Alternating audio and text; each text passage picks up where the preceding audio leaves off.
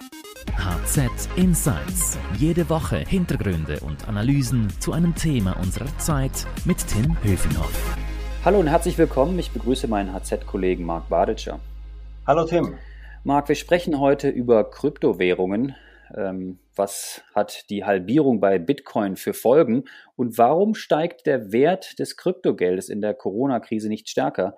Und wir beide wollen auch darüber reden, welche Trends es gibt in der Kryptoszene und uns fragen und klären, womit Investoren rechnen müssen. Marc, du bist ja bei der Handelszeitung der absolute Krypto-Experte, beobachtest und analysierst die Branche schon seit vielen Jahren. Zuletzt, das war jedenfalls so mein persönlicher Eindruck, ist es ein bisschen ruhiger geworden um Bitcoin und Co. Sag mal, ist das Kryptogeld jetzt tot oder was? Nein, das glaube ich nicht, überhaupt nicht. Fundamental hat sich da gar nichts geändert und hinter den Kulissen, da passiert eigentlich ganz viel. Sicherlich waren wir zuletzt auch nicht mehr in einer solchen Boomphase wie 2017, als sich die Leute im Bus plötzlich darüber unterhielten, wo und wie man etwa Bitcoin kaufen könne. Das war damals verfrüht, natürlich, und auch übertrieben. Aber die Entwicklung, die ist heute robust, gerade auch bei den Softwareentwicklern, welche die Kryptowährungen und auch die ganzen Systeme dahinter technologisch vorantreiben. Sag mal, wie erklärt sich eigentlich der Kursverfall bei den Kryptowährungen in den vergangenen Monaten? Ähm, ich habe den Kurs jetzt nicht mehr jeden Tag angeschaut, aber vor allem seit Corona hatte ich den Eindruck, ging es eher ein bisschen abwärts.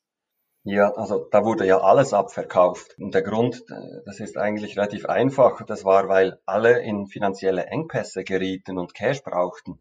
Auch Gold tauchte zunächst einmal, genauso wie auch US-Staatsanleihen. Das war ja überraschend. Bitcoin ging es ähnlich, nur sind da einfach die Ausschläge immer größer. Ähm, das hängt auch damit zusammen, dass Bitcoin ein ausgesprochenes Spekulationsobjekt ist. Es gibt sehr viele Trader, die geleveraged, also äh, mit, mit Fremdkapital auf steigende äh, oder auch sinkende Kurse wetten. Das verstärkt einfach jeden Trend. Und zuletzt ging es ja wieder mit den Kursen ein bisschen nach oben. Was sind denn die Gründe dafür, dass es wieder nach oben ging? Ja, heute steht der Kurs tatsächlich höher als vor der Corona-Krise. Seit Anfang Jahr sogar plus ungefähr 25 Prozent. Das kommt ja fast auf den Tag drauf an, wann man das misst. Ähm, das ist sicherlich eine Reaktion auf die Strategien der Zentralbanken, wie sie die Corona-Krise zu bewältigen versuchen. Sie drucken Geld und pumpen extrem viel Liquidität in die Märkte. Vielleicht ist das nötig, aber finanzaffine Leute, die beginnen sich vermehrt zu fragen, was das auf lange Sicht für unser Geld bedeutet. Taugt es als Wertaufbewahrungsmittel? Taugen Staatsanleihen noch etwas? Und in diesem Umfeld, ja, da haben natürlich Alternativen wie Gold oder Bitcoin äh, Aufwind. Sie profitieren von dieser Verunsicherung. Jetzt reden wir ja gerade nur von Bitcoin. Es gibt ja noch viele andere Kryptowährungen. Verhalten die sich, äh, was die Kursentwicklung angeht, eigentlich ähnlich wie, wie Bitcoin? Bitcoin ist der King, das ist ganz klar. Aber die Kurse der anderen Währungen, die verlaufen mehr oder weniger parallel. Das zeigt, wie unreif dieser Markt noch immer ist. Denn die verschiedenen Projekte versprechen ganz unterschiedliche Dinge und haben ganz unterschiedliche Stärken und auch Schwächen. Bitcoin etwa ist vor allem digitales Gold. Ethereum dagegen baut vielmehr die Infrastruktur für künftige Finanzdienstleistungen auf. Und eigentlich sollte man ja fast meinen, dass sich die Kurse von so unterschiedlichen Projekten auch stärker differenzieren sollten. Aber das ist heute wirklich überhaupt nicht der Fall. Nun kommt es ja zu der sogenannten Teilung von Bitcoin. Warum eigentlich? Also was wird da genau geteilt und was sind die Folgen dieser Teilung? Kannst du das erklären? Ja, also halbiert wird die Menge der Bitcoins, die alle zehn Minuten neu in Umlauf kommen. Es kommen immer noch neue Bitcoins auf den Markt, aber weniger als bisher. Das nennt man Halving. Diese Halbierung, die geschieht alle vier Jahre. Diesen Mai ist es nun bereits das dritte Mal, dass das passiert.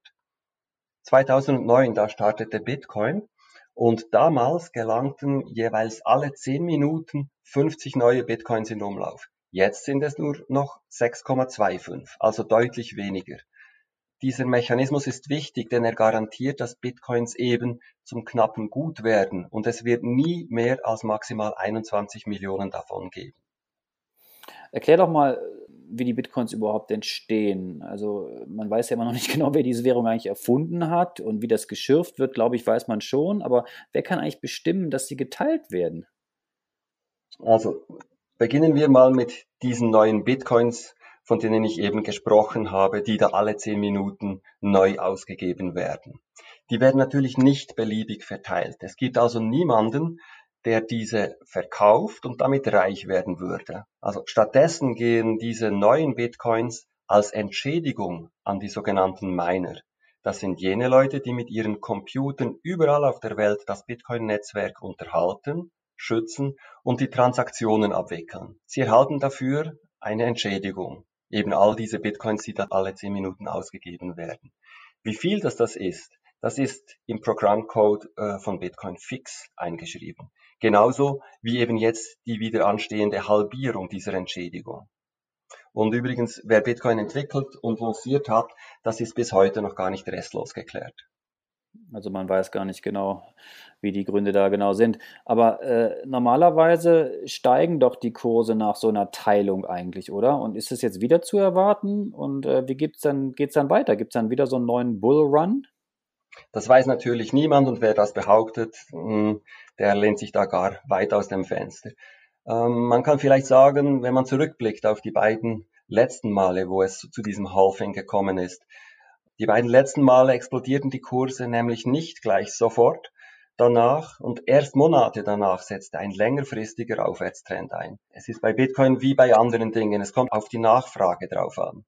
Und wenn die Leute und mittlerweile auch die großen institutionellen Investoren langsam daran glauben, dass Bitcoin seinen Wert behalten wird, dann steigen natürlich auch die Kurse.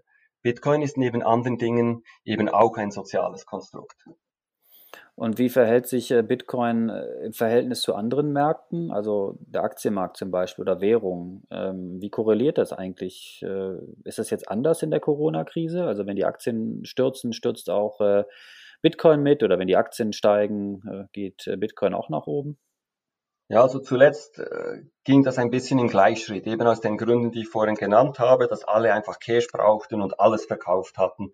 Da sank also sowohl der S&P wie auch Bitcoin. Aber ansonsten weist Bitcoin eine sehr geringe Korrelation zu den anderen Märkten auf. Das heißt, die Kurse verlaufen nicht parallel und auch nicht entgegengesetzt. Aber ich finde, ich würde dem gar nicht so viel Bedeutung zumessen. Die Frage nach der Korrelation verdeckt eigentlich die viel wichtigere Frage, ob Bitcoin seinen Platz in der Gesellschaft findet. Das ist viel entscheidender für jede Preisentwicklung. Und äh, mein Eindruck ist also, Bitcoin hat längst seinen Platz in der Gesellschaft gefunden. Aber lass uns den Blickwinkel äh, ein wenig weiten. Anfangs äh, war ja Bitcoin und Co., so jedenfalls mein Eindruck, eher etwas für Zocker und es war ein Nischenmarkt und es gab wirklich verrückte Kursverläufe, sowohl nach unten als auch nach oben. Wie ist denn dein Eindruck? Wie ist um den Markt heute bestellt? Ist das ganze Geschäft jetzt erwachsener geworden? Ganz sicher. Also in der westlichen Welt ist jede Institution, die geschäftlich etwas mit Bitcoin zu tun hat, der Aufsicht unterworfen. Prüfgesellschaften, die attestieren das Verhalten von wichtigen Akteuren wie zum Beispiel den großen Börsen. Und inzwischen offerieren auch große Fonds wie Fidelity ihren Kunden Bitcoin-Produkte. Also das sieht schon sehr viel ähnlicher aus, als was wir uns sonst auch vom Finanzwesen gewohnt sind. Was sich sicherlich im Moment noch gleich bleibt, das sind die Kursausschläge. Ähm, die sind massiv und die gehören ein Stück weit dazu, weil wir uns eben immer noch in einem sehr frühen Stadium befinden. Und wie geht es jetzt weiter mit den Kryptowährungen? Wer überlebt da und wer überlebt nicht? Bitcoin überlebt sicherlich noch lange, genauso wie Ethereum und andere solide Projekte. Beides staatlich unabhängige Währungen. Nun drängen aber langsam auch staatlich vorangetriebene Kryptowährungen auf den Markt. Und zwar nicht nur China treibt das voran, auch andere Zentralbanken. Aber diese Projekte, die unterscheiden sich letztlich gar nicht mal so groß von den heutigen staatlichen Währungen. Einfach das Backend, quasi die Infrastruktur dahinter, ist nun moderner.